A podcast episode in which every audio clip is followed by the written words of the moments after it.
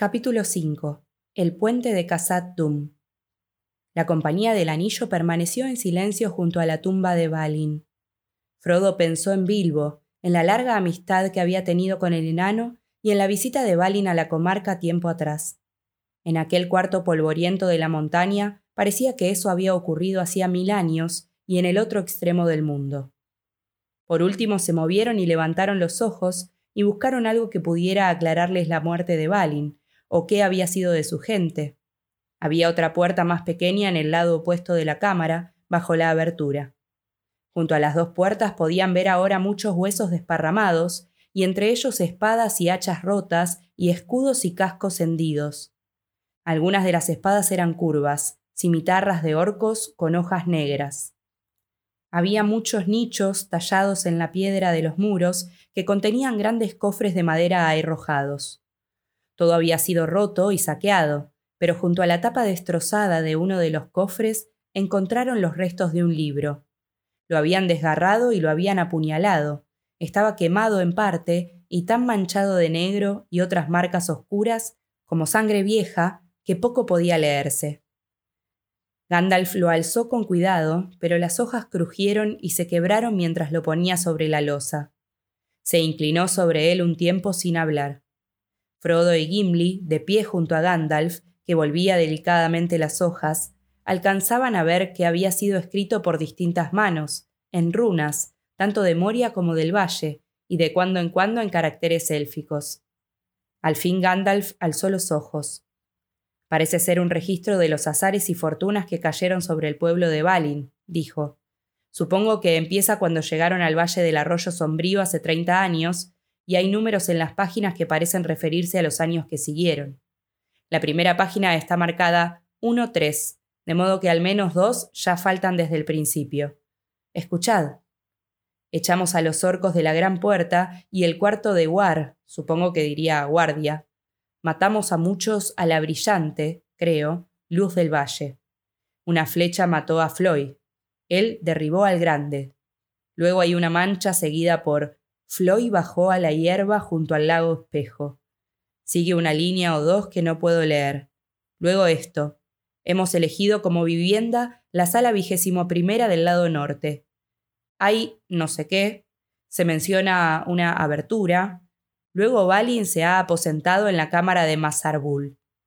La cámara de los registros, dijo Gimli. Sospecho que ahí estamos ahora. Bueno, aquí no alcanzo a leer mucho más, dijo Gandalf, excepto la palabra oro y hacha de Durin y algo así como yelmo. Luego Balin es ahora señor de Moria. Esto parece terminar un capítulo. Luego de algunas estrellas comienza otra mano y aquí se lee Encontramos plata auténtica, y luego las palabras bien forjada y luego algo.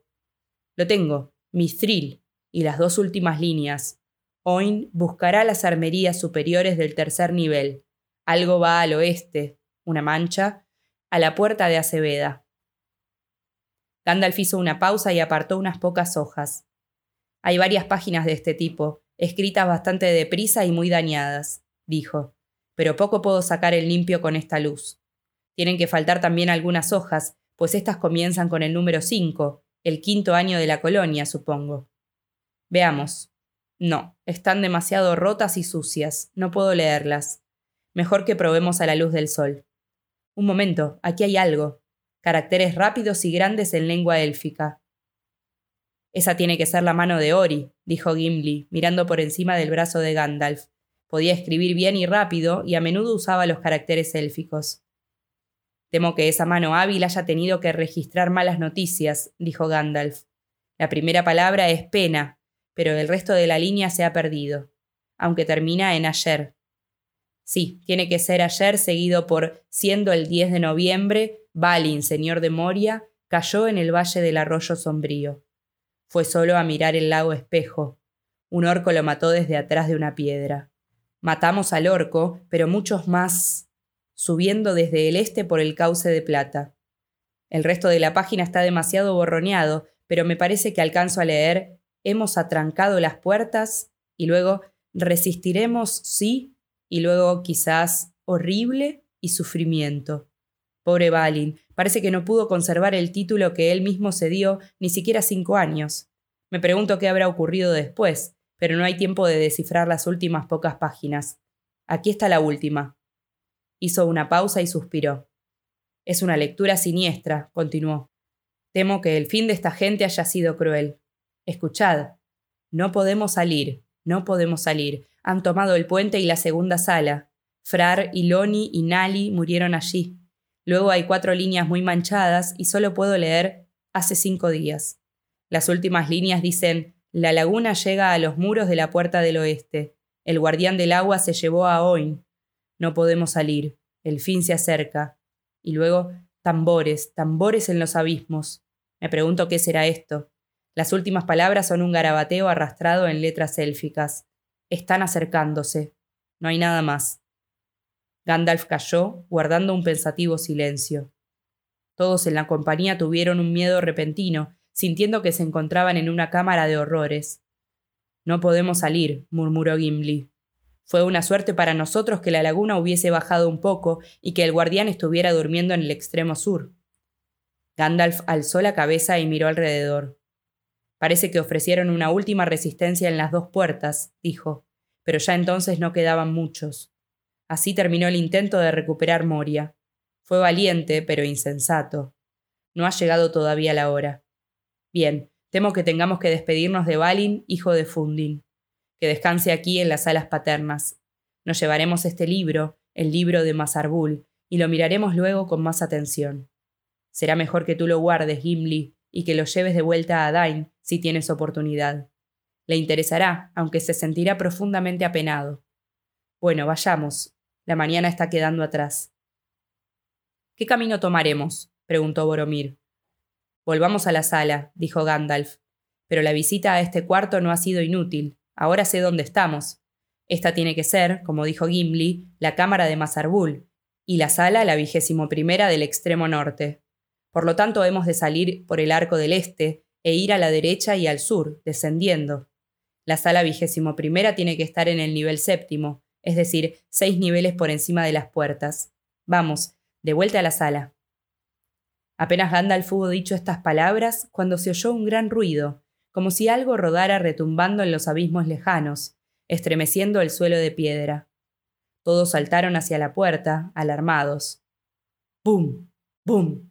resonó otra vez, como si unas manos enormes estuvieran utilizando las cavernas de Moria como un vasto tambor. Luego siguió una explosión repetida por el eco. Un gran cuerno sonó en la sala y otros cuernos y unos gritos roncos respondieron a lo lejos. Se oyó el sonido de muchos pies que corrían. Se acercan, gritó Legolas. No podemos salir, dijo Gimli. Atrapados, gritó Gandalf. ¿Por qué me retrasé? Aquí estamos, encerrados como ellos antes. Pero entonces yo no estaba aquí. Veremos que. ¡Bum! ¡Bum! El redoble sacudió las paredes. Cerrad las puertas y atrancadlas, gritó Aragorn, y no descarguéis los bultos mientras os sea posible. Quizás aún tengamos posibilidad de escapar. No, dijo Gandalf, mejor que no nos encerremos. Dejad entreabierta la puerta del este. Iremos por ahí si nos dejan. Otra ronca llamada de cuerno y unos gritos agudos que reverberaron en las paredes. Unos pies venían corriendo por el pasillo. Hubo un entrechocar de metales mientras la compañía desenvainaba las espadas. Glamring brilló con una luz pálida y los filos de dardo centellearon. Boromir apoyó el hombro contra la puerta occidental. Un momento, no la cierres todavía, dijo Gandalf. Alcanzó de un salto a Boromir y levantó la cabeza enderezándose. ¿Quién viene aquí a perturbar el descanso de Balin, señor de Moria? gritó con una voz estentórea. Hubo una cascada de risas roncas, como piedras que se deslizan y caen en un pozo.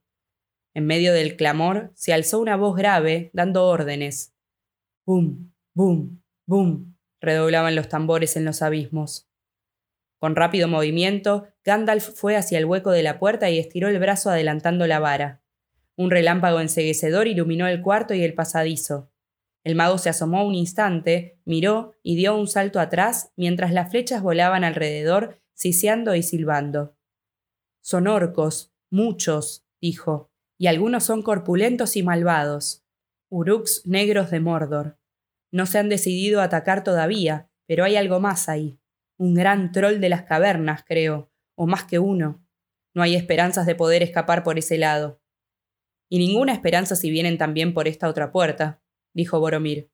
Aquí no se oye nada todavía, dijo Aragón, que estaba de pie junto a la puerta del este, escuchando. El pasadizo de este lado desciende directamente a una escalera y es obvio que nos lleva de vuelta a la sala. Pero no serviría de nada huir ciegamente por ahí, con los enemigos pisándolos los talones. No podemos bloquear la puerta. No hay llave y la cerradura está rota y se abre hacia adentro. Ante todo trataremos de demorarlos. Haremos que teman la cámara de Mazarbul, dijo torvamente, pasando el dedo por el filo de la espada a Andúril. Unos pies pesados resonaron en el corredor. Boromir se lanzó contra la puerta y la cerró empujándola con el hombro. Luego la sujetó acuñándola con hojas de espada quebradas y astillas de madera. La compañía se retiró al otro extremo del cuarto, pero aún no tenían la posibilidad de escapar. Un golpe estremeció la puerta, que enseguida comenzó a abrirse lentamente, rechinando, desplazando las cuñas. Un brazo y un hombro voluminosos, de piel oscura, escamosa y verde, aparecieron en la abertura, ensanchándola. Luego un pie grande, chato y sin dedos, entró empujando, deslizándose por el suelo. Afuera había un silencio de muerte. Boromir saltó hacia adelante y lanzó un mandoble contra el brazo, pero la espada golpeó resonando, se desvió a un lado y se le cayó de la mano temblorosa. La hoja estaba mellada. De pronto, y algo sorprendido pues no se reconocía a sí mismo, Frodo sintió que una cólera ardiente le inflamaba el corazón. La comarca. gritó, y saltando al lado de Boromir se inclinó y descargó a Dardo contra el pie. Se oyó un aullido y el pie se retiró bruscamente, casi arrancando a Dardo de la mano de Frodo. Unas gotas negras cayeron de la hoja y humearon en el suelo. Boromir se arrojó otra vez contra la puerta y la cerró con violencia. Un tanto para la comarca, gritó Aragón. La mordedura del hobbit es profunda. Tienes una buena hoja, Frodo, hijo de Drogo. Un golpe resonó en la puerta y luego otro y otro. Los orcos atacaban ahora con martillos y arietes. Al fin la puerta crujió y se tambaleó hacia atrás, y de pronto la abertura se ensanchó. Las flechas entraron silbando, pero golpeaban la pared del norte y caían al suelo. Un cuerno llamó enseguida, y unos pies corrieron, y los orcos entraron saltando en la cámara. ¿Cuántos eran? La compañía no pudo saberlo. En un principio los orcos atacaron decididamente, pero el furor de la defensa los desanimó muy pronto. Legolas les atravesó la garganta a dos de ellos. Gimli le cortó las piernas a otro que se había subido a la tumba de Balin. Boromir y Aragorn mataron a muchos. Cuando ya habían caído trece, el resto huyó chillando, dejando a los defensores indemnes, excepto Sam, que tenía un rasguño a lo largo del cuero cabelludo. Un rápido movimiento lo había salvado y había matado al orco, un golpe certero con la espada tumularia. En los ojos castaños le ardía un fuego de brasas que habría hecho retroceder a Ted Arenas si lo hubiera visto. Ahora es el momento, gritó Gandalf. Vamos, antes que vuelva el troll. Pero mientras aún retrocedían y antes que Pippin y Merry hubieran llegado a la escala exterior, un enorme jefe orco, casi de la altura de un hombre, vestido con malla negra de la cabeza a los pies, entró de un salto en la cámara. Lo seguían otros, que se apretaron en la puerta. La cara ancha y chata era morena, los ojos como carbones, la lengua roja. Esgrimía una lanza larga. Con un golpe de escudo desvió la espada de Boromir y lo hizo retroceder, tirándolo al suelo. Eludiendo la espada de Aragorn, con la rapidez de una serpiente, cargó contra la compañía, apuntando a Frodo con la lanza. El golpe alcanzó a Frodo en el lado derecho y lo arrojó contra la pared. Sam, con un grito, quebró de un hachazo el extremo de la lanza. Aún estaba el orco dejando caer el asta y sacando la cimitarra cuando Andúril le cayó sobre el yelmo. Hubo un estallido, como una llama, y el yelmo se abrió en dos. El orco cayó, la cabeza hendida. Los que venían detrás huyeron dando gritos y Aragorn y Boromir acometieron contra ellos. ¡Bum! ¡Bum! continuaban los tambores allá abajo. Ahora, gritó Gandalf, es nuestra última posibilidad. Corramos. Aragorn recogió a Frodo, que yacía junto a la pared, y se precipitó hacia la escalera, empujando delante de él a Merry y a Pippin. Los otros lo siguieron, pero Gimli tuvo que ser arrastrado por Legolas. A pesar del peligro, se había detenido cabizbajo junto a la tumba de Balin. Boromir tiró de la puerta este y los goznes chillaron. Había a cada lado un gran anillo de hierro, pero no era posible sujetar la puerta.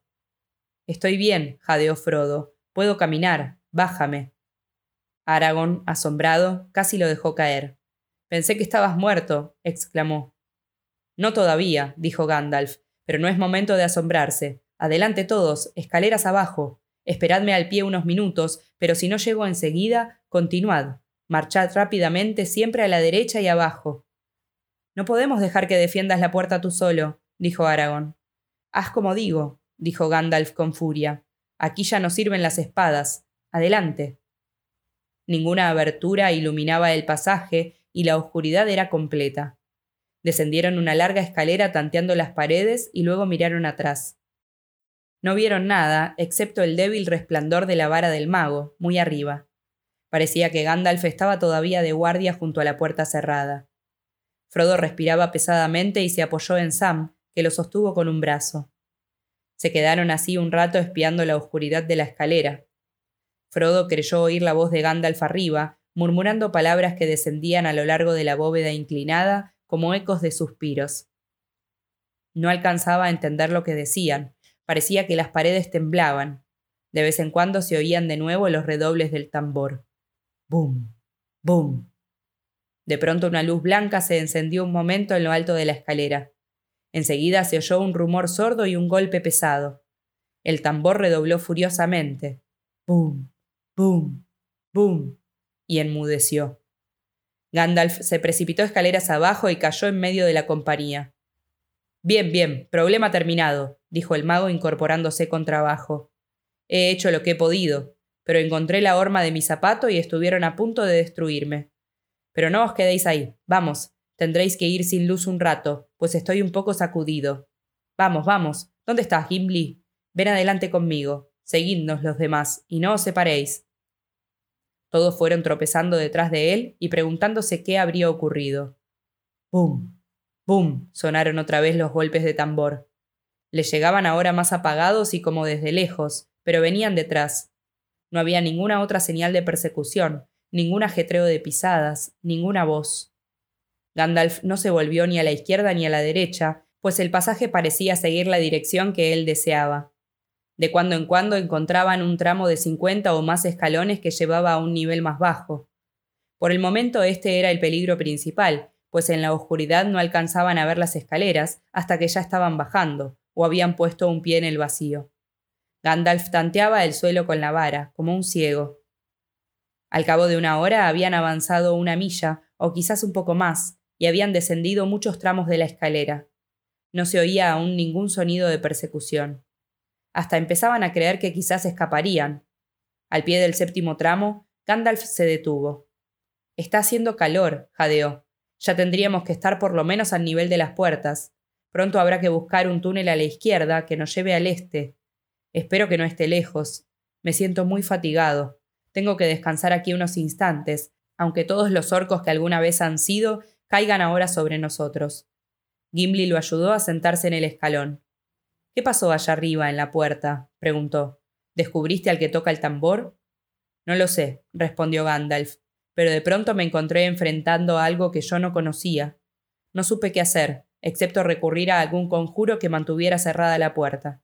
Conozco muchos, pero estas cosas requieren tiempo y aún así el enemigo podría forzar la entrada. Mientras estaba ahí oí voces de orcos que venían del otro lado, pero en ningún momento se me ocurrió que podían echar abajo la puerta. No alcanzaba a oír lo que se decía. Parecían estar hablando en ese horrible lenguaje de ellos. Todo lo que entendí fue gash, fuego. Enseguida algo entró en la cámara. Pude sentirlo a través de la puerta, y los mismos orcos se asustaron y callaron. El recién llegado tocó el anillo de hierro y en ese momento advirtió mi presencia y mi conjuro. ¿Qué era eso? No puedo imaginarlo, pero nunca me había encontrado con nada semejante. El contraconjuro fue terrible, casi me hace pedazos. Durante un instante perdí el dominio de la puerta, que comenzó a abrirse. Tuve que pronunciar un mandato.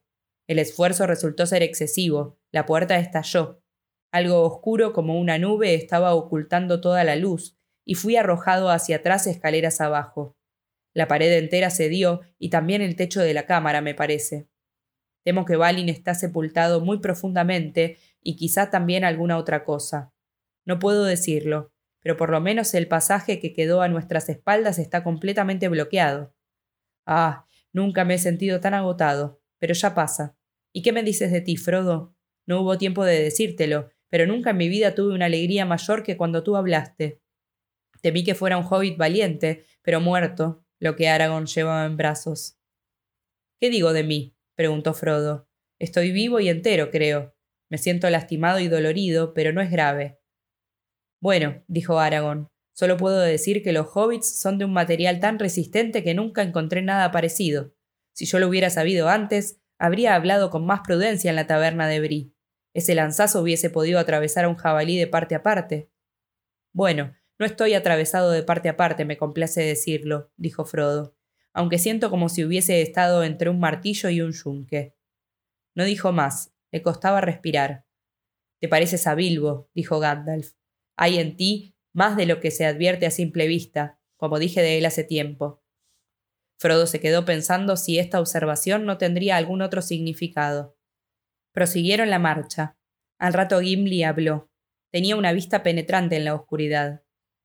Creo, dijo, que hay una luz delante, pero no es la luz del día. Es roja. ¿Qué puede ser? Gash, murmuró Gandalf. Me pregunto si era eso a lo que se referían, que los niveles inferiores están en llamas. Sin embargo, no podemos hacer otra cosa que continuar.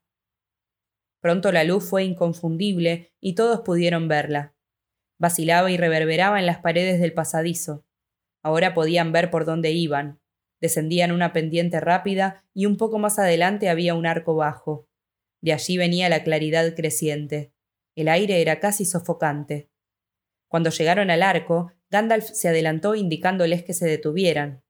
Fue hasta poco más allá de la abertura y los otros vieron que un resplandor le encendía la cara. El mago dio un paso atrás.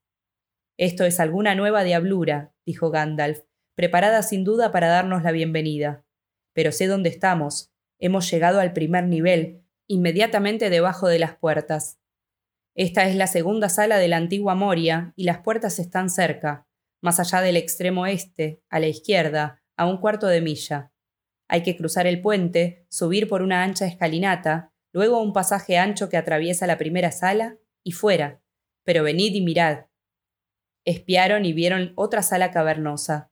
Era más ancha y mucho más larga que aquella en que habían dormido. Estaban cerca de la pared del este. Se prolongaba hacia el oeste perdiéndose en la oscuridad. Todo a lo largo del centro se alzaba una doble fila de pilares majestuosos. Habían sido tallados como grandes troncos de árboles y una intrincada tracería de piedra imitaba las ramas que parecían sostener el cielo raso. Los tallos eran lisos y negros, pero reflejaban oscuramente a los lados un resplandor rojizo. Justo ante ellos, a los pies de dos enormes pilares, se había abierto una gran fisura. De allí venía una ardiente luz roja y de vez en cuando las llamas lamían los bordes y abrazaban la base de las columnas. Unas cintas de humo negro flotaban en el aire cálido. Si hubiésemos venido por la ruta principal desde las salas superiores, nos hubieran atrapado aquí, dijo Gandalf. Esperemos que el fuego se alce ahora entre nosotros y quienes nos persiguen. Vamos, no hay tiempo que perder. Aún mientras hablaban, escucharon de nuevo el insistente redoble de tambor. ¡Pum! ¡Pum! ¡Pum! Más allá de las sombras en el extremo oeste de la sala, estallaron unos gritos y llamadas de cuerno. ¡Bum! ¡Bum! Los pilares parecían temblar y las llamas oscilaban. Ahora la última carrera, dijo Gandalf. Si afuera brilla el sol, aún podemos escapar. Seguidme. Se volvió a la izquierda y echó a correr por el piso liso de la sala. La distancia era mayor de lo que habían creído. Mientras corrían oyeron los golpeteos y los ecos de muchos pies que venían detrás. Se oyó un chillido agudo. Los habían visto. Hubo luego un clamor y un repiqueteo de aceros. Una flecha silbó por encima de la cabeza de Frodo. Boromir rió. No lo esperaban, dijo. El fuego les corta el paso. Estamos del mal lado. Mirad adelante, llamó Gandalf. Nos acercamos al puente. Es angosto y peligroso. De pronto Frodo vio ante él un abismo negro. En el extremo de la sala el piso desapareció y cayó a pique a profundidades desconocidas. No había otro modo de llegar a la puerta exterior que un estrecho puente de piedra, sin barandilla ni parapeto, que describía una curva de cincuenta pies sobre el abismo.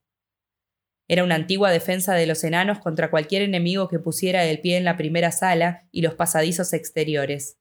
No se podía cruzar sino en fila de a uno. Gandalf se detuvo al borde del precipicio y los otros se agruparon detrás. Tú adelante, Gimli, dijo. Luego Pippin y Merry. Derecho al principio y escaleras arriba después de la puerta. Las flechas cayeron sobre ellos.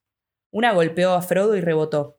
Otra atravesó el sombrero de Gandalf y allí se quedó sujeta como una pluma negra. Frodo miró hacia atrás. Más allá del fuego vio un enjambre de figuras oscuras que podían ser centenares de orcos. Esgrimían lanzas y cimitarras que brillaban rojas como la sangre a la luz del fuego. ¡Bum! ¡Bum! resonaba el redoble, cada vez más alto y más alto. ¡Bum! ¡Bum!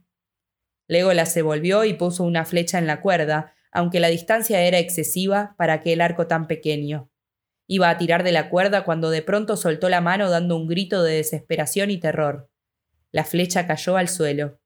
Dos grandes trolls se acercaron cargando unas pesadas losas y las echaron al suelo para utilizarlas como un puente sobre las llamas. Pero no eran los trolls lo que había aterrorizado al elfo. Las filas de los orcos se habían abierto y retrocedían como si ellos mismos estuviesen asustados. Algo asomaba detrás de los orcos. No se alcanzaba a ver lo que era. Parecía una gran sombra y en medio de esa sombra había una forma oscura, quizás una forma de hombre, pero más grande. Y en esa sombra había un poder y un terror que iban delante de ella. Llegó al borde del fuego y la luz se apagó como detrás de una nube. Luego, y con un salto, la sombra pasó por encima de la grieta. Las llamas subieron rugiendo a darle la bienvenida y se retorcieron alrededor. Y un humo negro giró en el aire, las crines flotantes de la sombra se encendieron y ardieron detrás. En la mano derecha llevaba una hoja como una penetrante lengua de fuego, y en la mano izquierda empuñaba un látigo de muchas colas. ¡Ay, ay! se quejó Legolas. Un balrog. Ha venido un balrog. Gimli miraba con los ojos muy abiertos. El daño de Durin, gritó, y dejando caer el hacha se cubrió la cara con las manos. Un balrog, murmuró Gandalf, Ahora entiendo. Trastabilló y se apoyó pesadamente en la vara. Qué mala suerte. Ya estoy tan cansado. La figura oscura de Estela de Fuego corrió hacia ellos. Los orcos aullaron y se desplomaron sobre las losas que servían como puentes. Boromir alzó entonces el cuerno y sopló. El desafío resonó y rugió como el grito de muchas gargantas bajo la bóveda cavernosa. Los orcos titubearon un momento y la sombra ardiente se detuvo. Enseguida los ecos murieron como una llama apagada por el soplo de un viento oscuro, y el enemigo avanzó otra vez. Por el puente, gritó Gandalf, recurriendo a todas sus fuerzas. Huid. Es un enemigo que supera todos vuestros poderes. Yo le cerraré aquí el paso. Huid. Aragorn y Boromir hicieron caso omiso de la orden y, afirmando los pies en el suelo, se quedaron juntos detrás de Gandalf, en el extremo del puente. Los otros se detuvieron en el umbral del extremo de la sala y miraron desde allí, incapaces de dejar que Gandalf enfrentara solo al enemigo. El Balrog llegó al puente. Gandalf aguardaba en el medio, apoyándose en la vara que tenía en la mano izquierda. Pero en la otra relampagueaba Glamdring, fría y blanca. El enemigo se detuvo de nuevo, enfrentándolo, y la sombra que lo envolvía se abrió a los lados como dos vastas alas. Enseguida esgrimió el látigo y las colas crujieron y gimieron. Un fuego le salía de la nariz, pero Gandalf no se movió. No puedes pasar, dijo. Los orcos permanecieron inmóviles y un silencio de muerte cayó alrededor. Soy un servidor del fuego secreto, que es dueño de la llama de Anor. No puedes pasar. El fuego oscuro no te servirá de nada, llama de Udum. Vuelve a la sombra, no puedes pasar. El Balrog no respondió. El fuego pareció extinguirse y la oscuridad creció todavía más. El Balrog avanzó lentamente y de pronto se enderezó hasta alcanzar una gran estatura, extendiendo las alas de muro a muro. Pero Gandalf era todavía visible, como un débil resplandor en las tinieblas. Parecía pequeño y completamente solo, gris e inclinado, como un árbol seco poco antes de estallar la tormenta. De la sombra brotó llameando una espada roja. Glamdring respondió con un resplandor blanco. Hubo un sonido de metales que se entrechocaban y una estocada de fuego blanco. El balrog cayó de espaldas y la hoja le saltó de la mano en pedazos fundidos. El mago vaciló en el puente, dio un paso atrás y luego se irguió otra vez, inmóvil. No puedes pasar, dijo. El balrog dio un salto y cayó en medio del puente. El látigo restalló y silbó. No podrá resistir solo, gritó Aragorn de pronto y corrió de vuelta por el puente. El Endil, gritó. Estoy contigo, Gandalf. Gondor, gritó Boromir y salió detrás de Aragorn. En ese momento Gandalf alzó la vara y dando un grito golpeó en el puente ante él. La vara se quebró en dos y le cayó de la mano. Una cortina enseguecedora de fuego blanco subió en el aire. El puente crujió, rompiéndose justo debajo de los pies del Balrog, y la piedra que lo sostenía se precipitó al abismo mientras el resto quedaba allí, en equilibrio, estremeciéndose como una lengua de roca que se asoma al vacío. Con un grito terrible, el Balrog se precipitó hacia adelante. La sombra se hundió y desapareció. Pero aún mientras caía sacudió el látigo y las colas azotaron y envolvieron las rodillas del mago, arrastrándolo al borde del precipicio. Gandalf se tambaleó y cayó al suelo, tratando vanamente de asirse a la piedra, deslizándose al abismo. Huid, insensatos. gritó, y desapareció. El fuego se extinguió y volvió la oscuridad. La compañía estaba como clavada al suelo, mirando el pozo, horrorizada. En el momento en que Aragón y Boromir regresaban deprisa, el resto del puente crujió y cayó. Aragón llamó a todos con un grito. Venid, yo os guiaré ahora. Tenemos que obedecer la última orden de Gandalf. Seguidme. Subieron atropellándose por las grandes escaleras que estaban más allá de la puerta. Aragorn delante, Boromir detrás. Arriba había un pasadizo ancho y habitado de ecos. Corrieron por allí. Frodo oyó que Sam lloraba junto a él, y enseguida descubrió que él también lloraba y corría. ¡Bum! ¡Bum! ¡Bum! Resonaban detrás los redobles, ahora lúgubres y lentos. Siguieron corriendo. La luz crecía adelante, grandes aberturas traspasaban el techo. Corrieron más rápido. Llegaron a una sala con ventanas altas que miraban al este y donde entraba directamente la luz del día. Cruzaron la sala, pasando por unas puertas grandes y rotas, y de pronto se abrieron ante ellos las grandes puertas, un arco de luz resplandeciente. Había una guardia de orcos que acechaba en la sombra detrás de los montantes, a un lado y a otro, pero las puertas mismas estaban rotas y caídas en el suelo. Aragón abatió al capitán que le cerraba el paso y el resto huyó aterrorizado. La compañía pasó de largo, sin prestarles atención. Ya fuera de las puertas bajaron corriendo los amplios y gastados escalones, el umbral de Moria. Así, al fin y contra toda esperanza, estuvieron otra vez bajo el cielo y sintieron el viento en las caras. No se detuvieron hasta encontrarse fuera del alcance de las flechas que venían de los muros. El valle del arroyo sombrío se extendía alrededor. La sombra de las montañas nubladas caía en el valle, pero hacia el este había una luz dorada sobre la tierra. No había pasado una hora desde el mediodía. El sol brillaba, la luz era alta y blanca. Miraron atrás. Las puertas oscuras bostezaban a la sombra de la montaña. Los lentos redobles subterráneos resonaban lejanos y débiles. ¡Bum! Un tenue humo negro salía arrastrándose. No se veía nada más. El valle estaba vacío. ¡Bum! La pena los dominó a todos al fin y lloraron, algunos de pie y en silencio, otros caídos en tierra. ¡Pum! ¡Pum! El redoble se apagó.